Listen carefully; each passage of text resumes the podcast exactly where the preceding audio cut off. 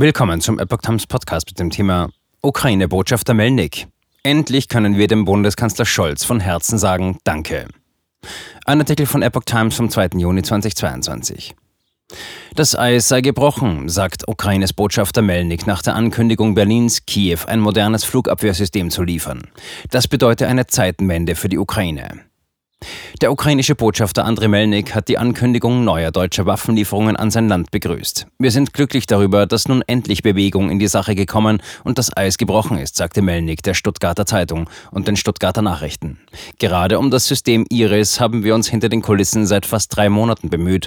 Nun hoffen wir, dass es im Sommer fertig produziert ist, im August die Ausbildung starten und im Oktober der Einsatz beginnen kann. Gegenüber der Wirtschaftswoche sprach Melnik von einem echten Durchbruch.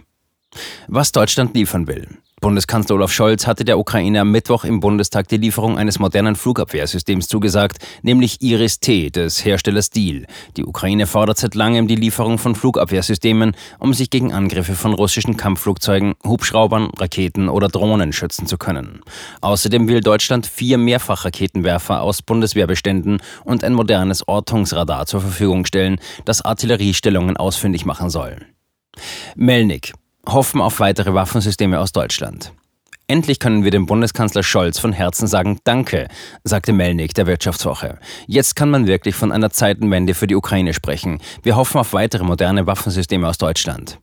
Er hatte der Bundesregierung in den vergangenen Monaten immer wieder zu große Zurückhaltung bei der Lieferung von Waffen für den Kampf der Ukraine gegen den russischen Angriff vorgeworfen. Die Kosten für das System Iris-T gab Melnik laut Wirtschaftswoche mit 140 Millionen Euro pro Stück an. Man hoffe, dass die Ampelregierung auch die Bestellung weiterer Iris-Systeme unterstützen und nun auch zeitnah der Lieferung weiterer Panzer zustimmen werde, sagte Melnik der Stuttgarter Zeitung und den Stuttgarter Nachrichten weiter. Auf der Tagesordnung bleiben für uns nach wie vor der Marder und der Leopard 1. Hier erwarten wir zügig grünes Licht seitens der Bundesregierung.